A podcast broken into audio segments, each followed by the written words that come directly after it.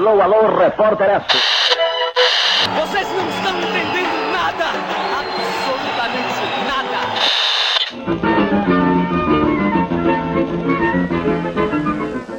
Oi, oi! Bem-vindos de volta ao Aqui Estamos oh, oh, os. É, meu nome é Ana, esse é o segundo episódio. Eu queria agradecer a todo mundo que está aqui pela segunda vez e que ouviu o primeiro episódio. E é isso. Ah, uma coisa que eu não falei, gente, pelo amor de Deus, se vocês puderem me avaliar nos locais, cinco estrelas, preferencialmente, eu super agradeceria porque isso ajuda o podcast a crescer. Todo mundo sabe que é difícil começar do zero um novo projeto. Então, qualquer ajuda que vocês puderem me dar, eu agradeço. Mas, fora isso, bora pro episódio, né? Atenção, Aqui Estamos é um podcast sobre casos criminais brasileiros a partir de uma visão histórica e política e com um toque de humor ácido. Nesse episódio, assuntos como racismo, estupro e chacinas serão abordados. Só ouça se se sentir confortável. As fontes de pesquisa estarão listadas na descrição do episódio.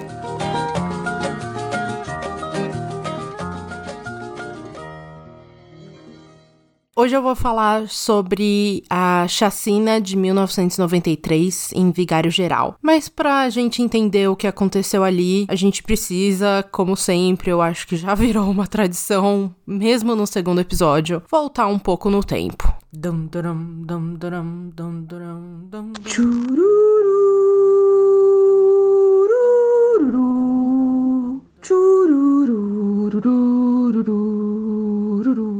Em 13 de maio de 1888, o Brasil se tornou o último país do Ocidente a abolir a escravidão. No entanto, mesmo nós sendo os últimos, a gente não aprendeu com os erros dos outros e a Lei Áurea acabou sendo absolutamente insuficiente e defasada. Ela simplesmente abolia e mais nada. Era como assinar um documento dizendo: a partir de hoje não haverão mais escravizados no Brasil, sem levar em conta que quase metade da população brasileira era justamente de negros escravizados. Para vocês terem uma ideia, em 1849, Rio de Janeiro tinha 260 mil habitantes e 110 mil deles eram escravizados. Isso dá 42% da população. Imagina metade da população ser, de um dia para o outro, jogada ao vento, sem emprego, sem moradia, sem educação, sem condições. A princípio, essa população que estava nos centros urbanos começou a se juntar em cortiços no centro das cidades. Alguns até formaram barracos de madeira no que seria a primeira favela do Brasil, no Morro de Santo Antônio, em 1897, que ainda era também no centro do Rio. Esse estar no centro, estar na cidade, era super importante porque significava estar perto do trabalho, estar relativamente integrado em uma sociedade que já fazia de tudo para te excluir. Como, por exemplo, incentivar a imigração europeia para evitar que a população negra atingisse qualquer eventual independência financeira, assim como, bem sabemos, para tentar embranquecer a população, ou seja, ao invés de dar trabalho para quem estava procurando e já estava aqui, porque nós trouxemos a força, a gente abriu as fronteiras e falou: "Vem italianos!" Portas abertas, enquanto para os ex-escravizados eram só portas fechadas.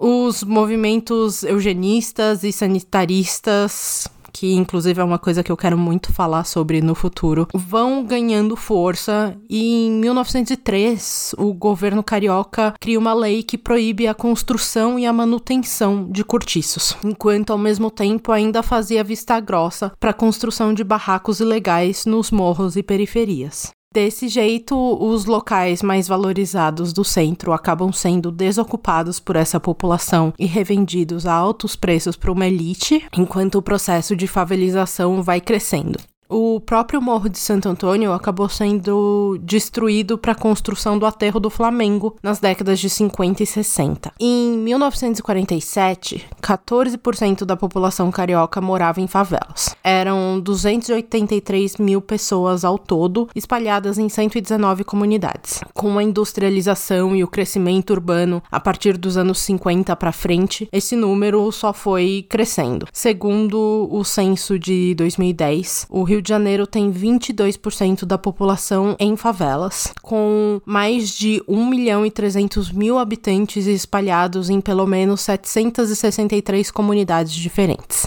Desses moradores, 67% se autodeclararam negros. Agora, quantos deles não são quarta ou quinta geração de ex-escravizados? Quantos deles não são, em termos que eu sei que são desatualizados e racistas, mas eu vou usar aqui para uma compreensão geral? Quantos deles não são mestiços e pardos? Então, já vemos aí do tráfico negreiro até a abolição, as vidas negras nunca de fato importaram no Brasil. Nada foi feito para ajudá-las e, na verdade, os maiores dos esforços foram feitos para minimizar a presença dessa população negra. Dos 6.416 brasileiros mortos por intervenções policiais em 2020, 78,9 eram negros. Essa é a média nacional. A média carioca é ainda maior, 90%. Pelo menos uma pessoa negra foi morta a cada quatro horas pela polícia do Rio. O extermínio de vidas negras não é engano, ele é plano de Estado. Um plano de Estado, aliás, que vem de muito tempo e dura até hoje. Mas hoje a gente vai focar num caso específico de 1993 em Vigário Geral.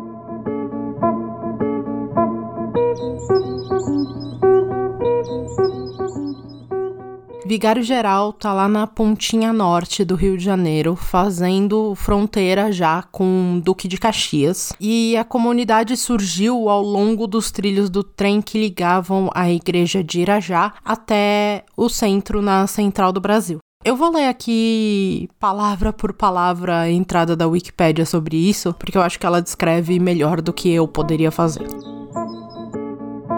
As primeiras moradias são atribuídas a João 67, Pedro Amaro, Alcides e Naildo. Esse último atraiu muitos ferroviários para morar no local, que pertencia à Estrada de Ferro Leopoldina, tendo fundado a Associação de Moradores de Vigário Geral. Durante muitos anos, a população conviveu com o perigo de atravessar a linha férrea sem nenhuma passarela, que só foi erguida anos mais tarde com o auxílio do Sindicato de Ferroviários. O fornecimento de luz elétrica só foi regularizado em 1984. A rede de distribuição de água foi implementada em regime de multirão e custeado, na época, pelos próprios moradores. Vigário Geral também é casa de grandes traficantes de drogas. Atualmente, o terceiro comando puro é quem domina a região, eu não sei nem usar a palavra certa para isso. E eu vou até falar um pouco mais sobre esse assunto no contexto de 1993, mas sinceramente, no contexto de hoje em dia, eu não quero tocar muito nesse assunto porque eu tenho amor à minha vida. Eu gostava muito de morar aqui, né? Quer dizer, só, minha mãe só saiu daqui para me ter, mas voltei para cá. Eu gostava, favela de Geral era muito bom, sabe? Era animada, tudo era motivo de festa.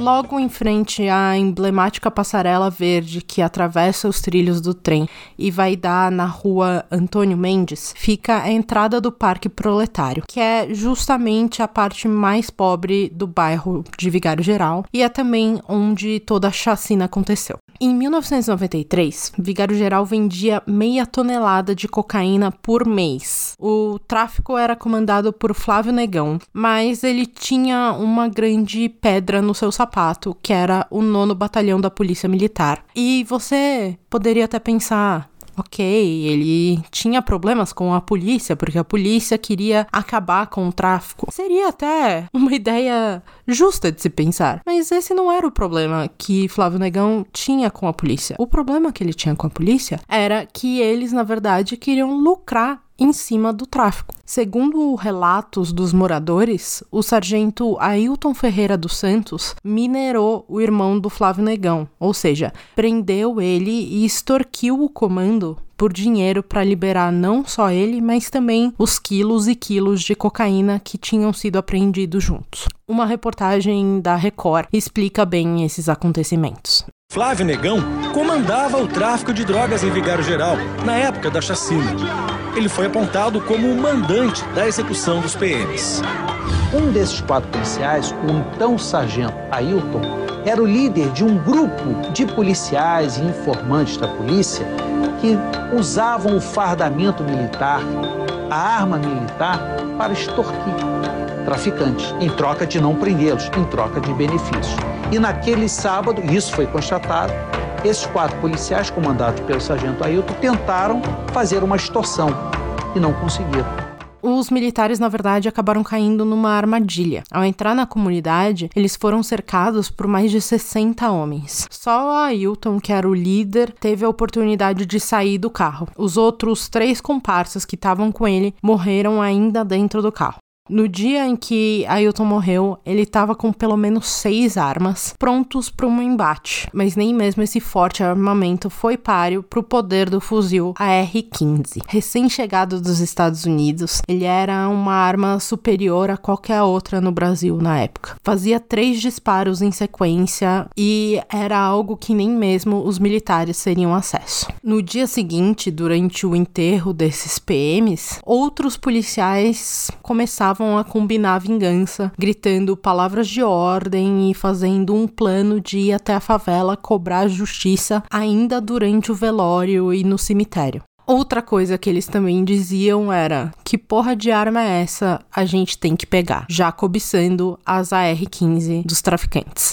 Foi então que no cemitério foi formado um grupo entre 30 e 50 homens. Os números variam bastante, então eu não tenho muita certeza. Todos eles altamente armados e encapuzados. Entre eles, a grande maioria era de policiais militares do 9 Batalhão Rocha Miranda. E não só isso, mas eles eram parte de um grupo de elite denominado Cavalos Corredores, que era um infame esquadrão da morte ali. Mas também tinham outras pessoas do DESIP, ex-policiais, lixeiros, até bombeiros. Era um grupo enorme e sem comando. Enquanto isso, a população inocente de Vigário Geral assistia ao enterro pela TV, porque o enterro foi televisionado. E eles já esperavam uma represária, já esperavam pior porque isso era comum e recorrente. Só que aí o BOP apareceu e fechou a entrada da favela. A população respirou mais calma porque eles sabiam que ninguém ali ia peitar o Bop. Eles foram então curtir o resto do domingo à tarde.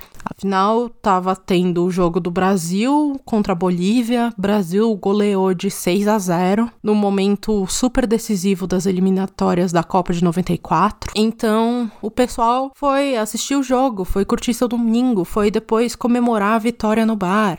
Enquanto isso, os policiais vingativos foram avisados da presença do BOP e esperaram em uma festa com bebidas e drogas e etc. em um outro bairro até que o BOP saísse de Vigário Geral.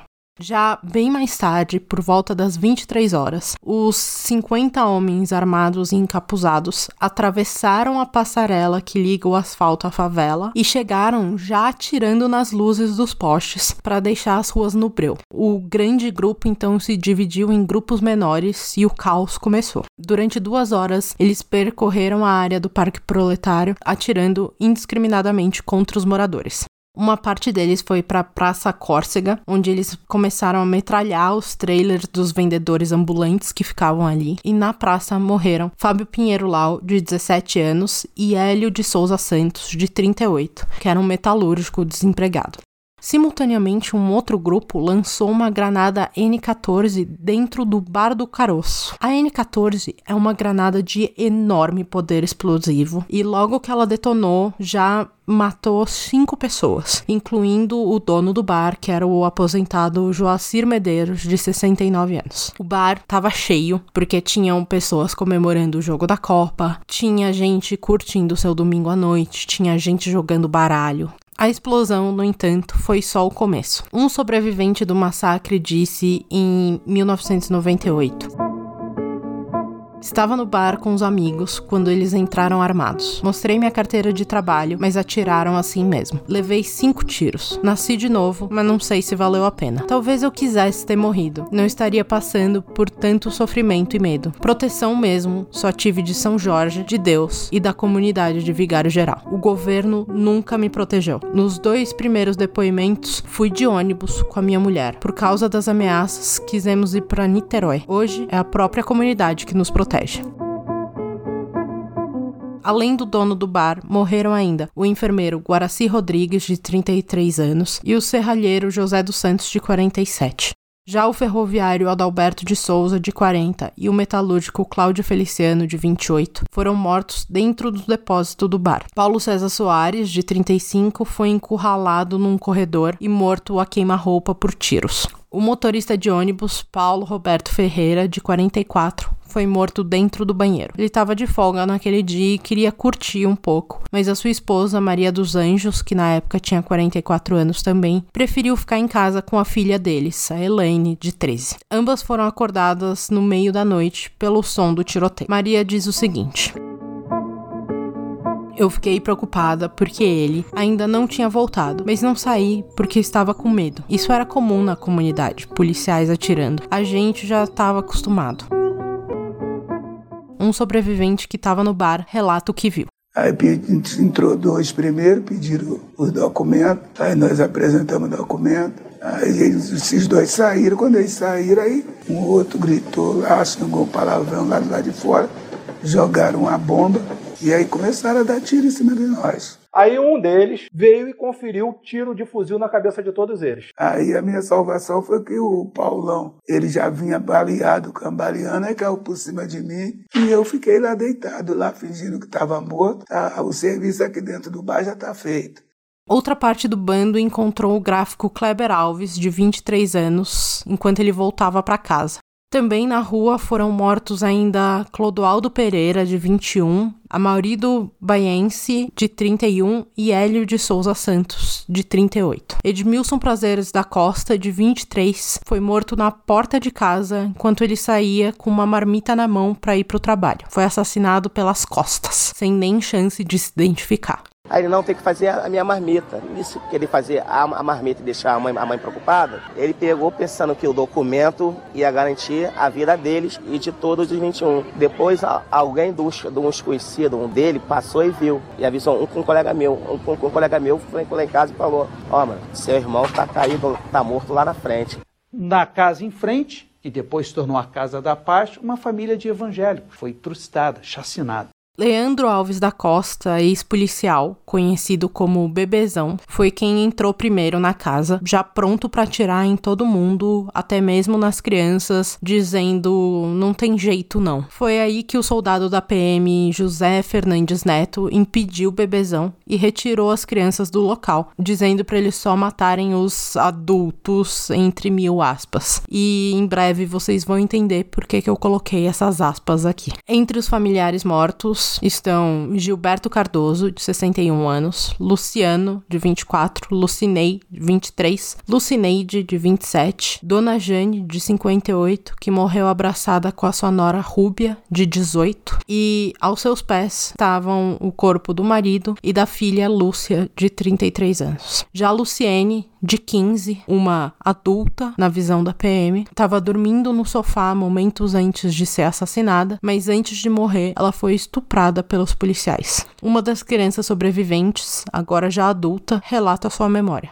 E quando eu fui tentar descobrir a cabeça para poder ver o que estava acontecendo na minha casa, eu senti um policial vir, ele pulou por cima de mim, e apontou o fuzil na minha cabeça e pediu que eu não tirasse o cobertor do rosto e continuasse da mesma, na mesma posição que eu estava, deitada. E eu só me lembro do meu tio falando assim: eu sou trabalhador. Aí ele foi, pegou os documentos, olhou, entregou na mão do meu tio. Aí eu só escutei quando o meu tio falou assim: pelo amor de Deus, o senhor tá vendo que eu sou trabalhador, não me mata não. Aí ele foi, eu depois eu só escutei os tiros. Aí ele falou pro outro policial: eu vou matar, porque a menina quer, porque quer ver o que a gente está fazendo aqui. Aí o outro policial falou: não, não mata as crianças não, as crianças não tem nada a ver. Tá vendo já o que, que a gente já fez? Aí eles saíram. Aí ele falou: Você foi salva pelo gongo. Ainda falou assim: esse policial que estava com a arma apontada para minha cabeça. Pablo Pinheiro, de 17 anos, foi o último a morrer na rua pelas mãos do ex-PM Sirley Alves Teixeira, que disse, abre aspas, eu achava que era um dos homens do negão, fui lá e matei. Simples assim. No dia seguinte, segunda-feira, a comunidade acordava para trabalhar, mas não o trabalho normal, e sim o trabalho de recolher os corpos e acolher as famílias e limpar poças de sangue em um lugar onde as autoridades não mereciam confiança nenhuma para entrar e fazer esse tipo de ação. Ao lado da linha do trem, 21 corpos eram expostos para uma multidão de pessoas que se estendia por cima da passarela e atravessava até o outro lado do bairro. Parentes, amigos, moradores, jornalistas, todo mundo tava lá, menos o Rabecão, que é o carro do IML, que não conseguia entrar na comunidade devido a protestos. Os moradores, armados com pedras e qualquer outra coisa que eles conseguiam achar, bloquearam os trilhos do trem e as principais ruas de acesso à comunidade, falando que ali o IML e a polícia, que era o mesmo nono batalhão responsável pela morte dos inocentes, só passariam depois que o próprio governador do Rio, Leonel Brizola, viesse pessoalmente a Vigário Geral negociar essa entrada. O fotógrafo que tirou a icônica foto que estampa a capa desse episódio relata o evento e atravessei a passarela e fui em direção à comunidade. Logo nas primeiras casas, dava para perceber grandes poças de sangue, algumas delas havia quase como um riacho de sangue que escorria de dentro da casa para a rua. E isso para mim era talvez muito mais marcante do que os próprios corpos dentro dos, das caixas do, dos rabecões porque ali tinha sido o local em que essas pessoas tinham sido mortas nas suas casas. Esse caso ganhou notoriedade internacional, afinal, ele vinha só alguns meses depois da chacina da Candelária, que foi outra ação paramilitar que matou jovens inocentes no Rio. E ela vinha também só alguns anos depois do massacre do Carandiru, que também tinha gerado fotos muito parecidas com rios de sangue escorrendo por corredores e corpos expostos enfileirados em caixotes de madeira. Quando finalmente as autoridades conseguiram entrar, começou um clamor por justiça. Todo mundo ali sabia exatamente quem eram os culpados, só precisava que as autoridades tivessem coragem de processá-los. O governador Brizola sabia que alguma coisa precisava ser feita, nem que fosse só para colocar um batom e um porco. O primeiro informante foi o Ivan Custódio, que era um civil, e diz a polícia que eles chegaram até o Ivan Custódio por acaso, por um engano, porque eles tinham emitido um mandato de prisão que não era contra ele, e sim contra um outro Ivan, o Ivan Aguilar, que era ex-policial militar. Mas aí eles chegaram no Ivan errado, que por um acaso, uma mera coincidência, era conhecido próximo do pessoal do nono batalhão. Não só conhecido, como ele era sócio do PM que tinha sido morto, o sargento Ailton Ferreira dos Santos, e de um outro PM que eu já tinha citado aqui, que é o José Fernandes Neto. Os três eram sócios em barcos de pesca em Sepetiba. No entanto, assim como eu, muita gente acha essa história um pouco mal contada. Afinal, todo mundo ali sabia quem era o Ivan Custódio, ele era o civil que tinha direito a andar num carro de polícia próprio. Não tinha isso de confundir um Ivan com outro. A polícia sabia que ir direto nele daria resultados. Eles só não tinham como justificar isso sem se auto-incriminar. Eu não consegui encontrar de jeito nenhum os motivos por que o Ivan Custódio acabou caguetando, virando X9. Eu presumo que a polícia tinha algo contra ele, assim. O fato é que ele denunciou tudo. Isso porque ele tinha estado no enterro do Ailton e tinha sido convidado para se juntar ao bando. Ele, inclusive, disse que teria ido se ele não tivesse se atrasado, o que o impediu de se encontrar com o grupo principal aí dos 30/50 homens. O Ivan não só suspeitava que o seu outro sócio, José Fernandes, estivesse envolvido, ele já sabia. Tanto já sabia que na segunda de manhã ele foi direto para casa do José e ficou lá pelas próximas cinco ou seis horas, ouvindo um relato detalhado da noite anterior do amigo e sócio.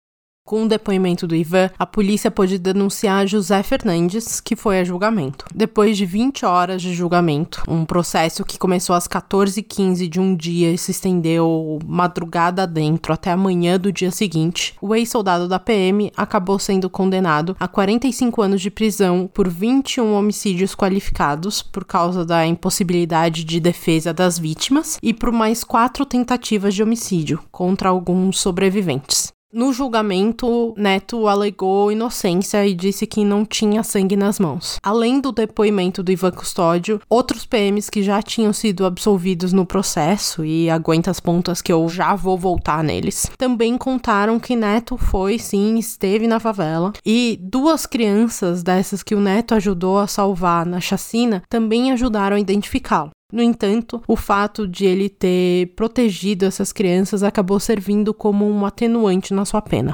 Mas, voltando aqui para os tais PMs que já tinham sido absolvidos, o que aconteceu foi o seguinte: em 8 de setembro foi expedido um mandato de busca e apreensão em várias residências de Vigário Geral. Ali foram encontradas múltiplas armas, inclusive a cobiçada AR-15, numa operação que foi vista por muitos como uma ação orquestrada e tática para provar que os moradores da comunidade eram bandidos, desviando aí o foco da investigação e levando para um lado de impunidade dos criminosos. Jussara Santos teve o irmão morto nos seus braços durante a chacina. E no dia seguinte deu depoimento na TV dizendo que a pessoa que matou o seu irmão tinha tentado matá-lo também, só que no momento em que ele foi atirar nela, um capuz dele caiu, mostrando o rosto, e ela tinha total certeza de quem era esse rosto e poderia identificá-lo. No entanto, quando chegou a hora do processo de fato, ela não reconheceu absolutamente nenhum dos acusados, apontando para o fato de que talvez as pessoas erradas tenham sido acusadas, enquanto os verdadeiros culpados seguiam soltos. Cerca de dois meses depois do crime, uma parte dos PMs do nono batalhão foram excluídos ou licenciados ex ofício da corporação, de uma forma administrativa interna que não envolvia nenhum julgamento pela justiça. 52 pessoas, no entanto, chegaram a ser denunciadas de fato por diferentes motivos envolvendo a participação no massacre, alguns deles com prisão preventiva. Desses com prisão preventiva, um grupo de 17 policiais se juntaram para gravar em segredo declaração de outros dos policiais presos, numa tentativa deles se inocentarem. Só que a gravação foi feita de modo ilegal. Nas fitas, alguns policiais admitiam a responsabilidade pelos assassinatos e forneciam detalhes da operação. As fitas também citavam outros nomes de várias outras pessoas que não tinham sido sequer acusadas ainda. Com isso, outros 19 policiais militares foram presos, se juntando aos 33 que já tinham sido denunciados anteriormente, dando aí o número de 52 que eu tinha citado antes. Enquanto isso, em fevereiro de 1996, os tais policiais que gravaram as fitas foram colocados em liberdade condicional para esperar julgamento. O processo judicial foi separado então em dois por causa dessas fitas. Isso porque, segundo a legislação penal brasileira, provas obtidas ilicitamente não podem ser utilizadas em acusação de outra pessoa em julgamento. E como as fitas eram ilícitas porque foram feitas extrajudicialmente e porque os acusados, que eram do grupo Cavalos Corredores do Nono Batalhão, não tinham conhecimento dessas gravações. No entanto, as fitas puderam ser usadas na defesa dos dez primeiros julgados como uma prova de inocência, ou seja, as fitas não serviam para acusar, mas elas serviam para defender e inocentar. O promotor Júlio César Lima dos Santos afirmou que essas fitas podem até provar a participação de mais policiais na chacina, mas não fazem nada para inocentar os outros.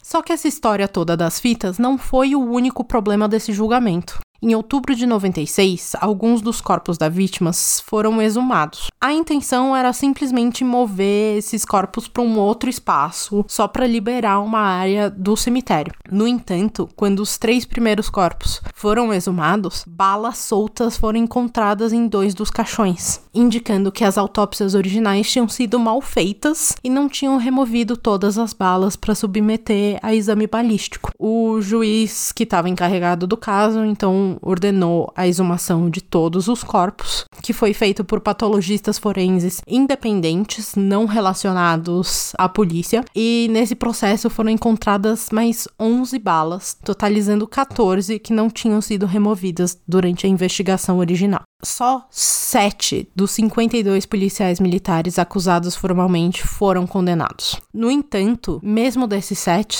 três foram absolvidos em instâncias superiores, um foi solto por habeas corpus e dois cumpriram a pena. Só um continua preso.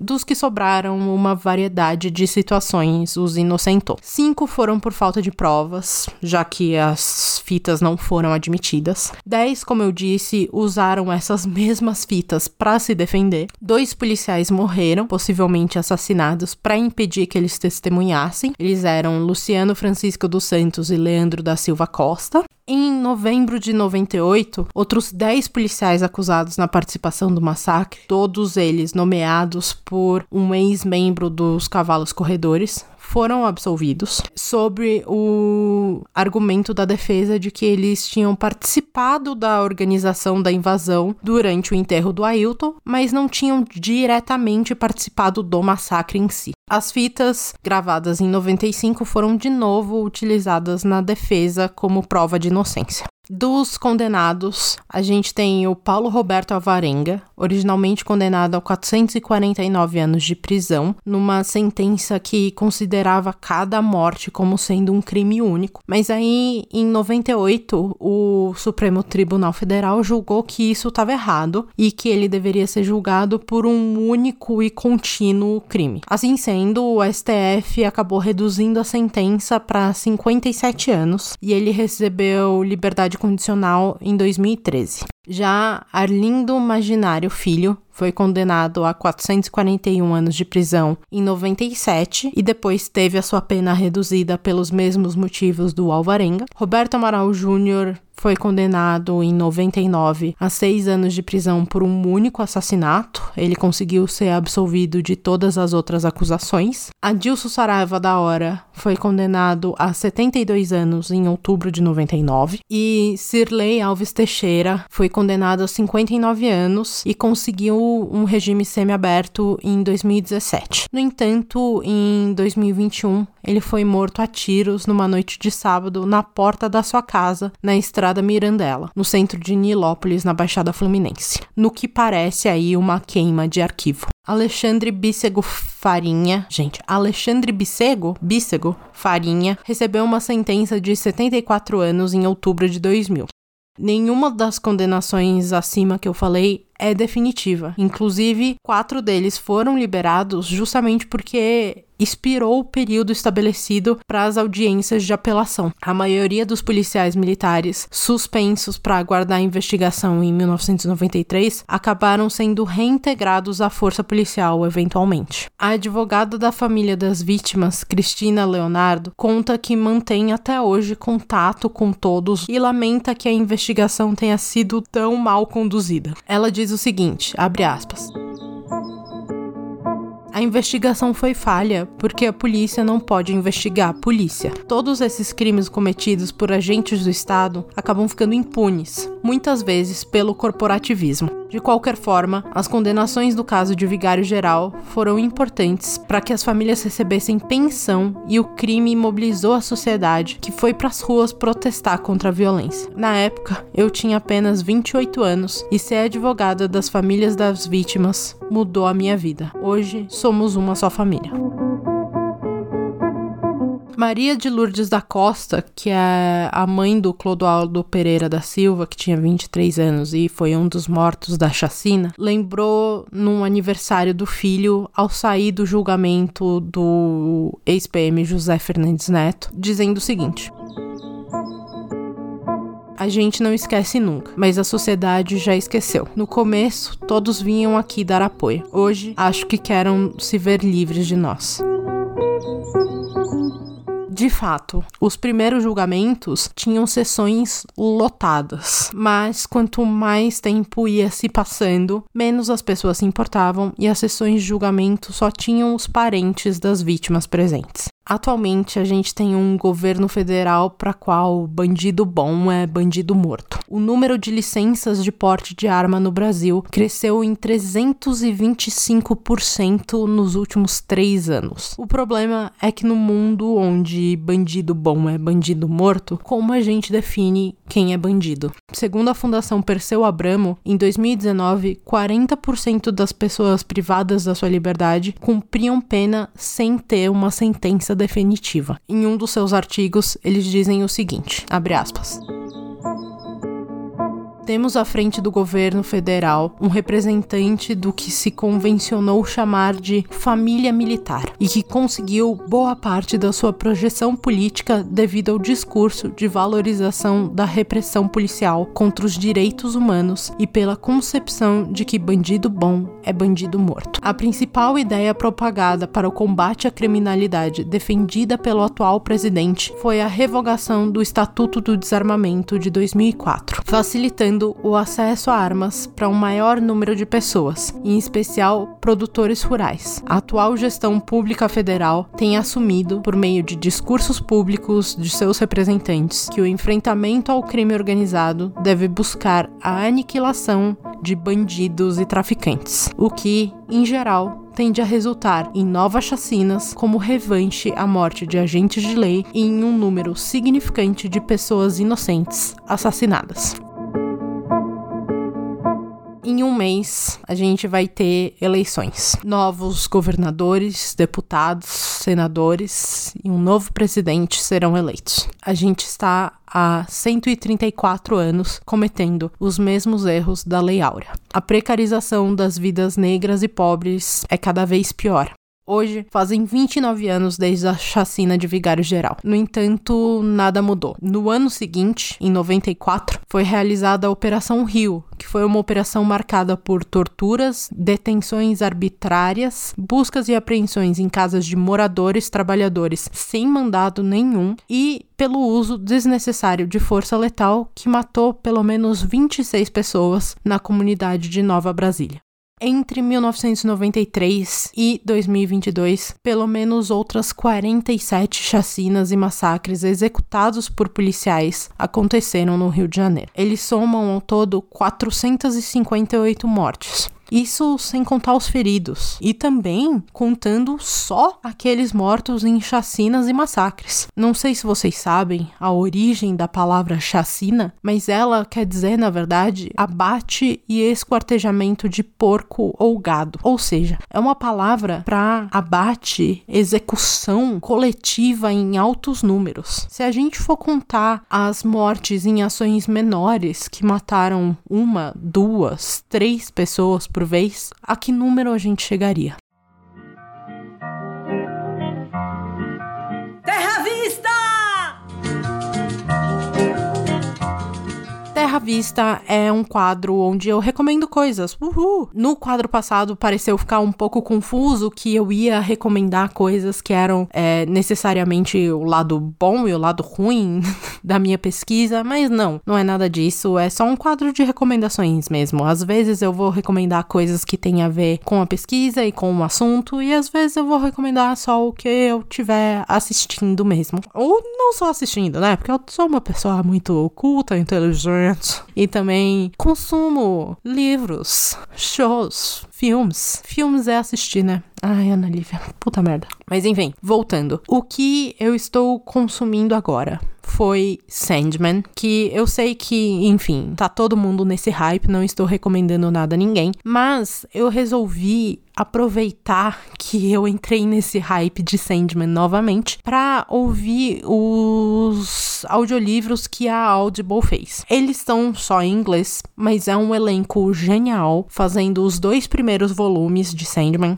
E assim, vale muito, muito, muito a pena. Como eu não tenho os quadrinhos para reler, mas eu tenho esses áudios em mãos, eu decidi então voltar a ouvir e relembrar a história. E nossa, tô adorando. Eu sei que para as pessoas que talvez começaram pela série, fique um pouco tipo, meu Deus, não é o Tom Sturridge lendo, não é a voz do Dream. Mas, assim, se você conseguir desapegar um pouco disso, eu acho que vale super a pena.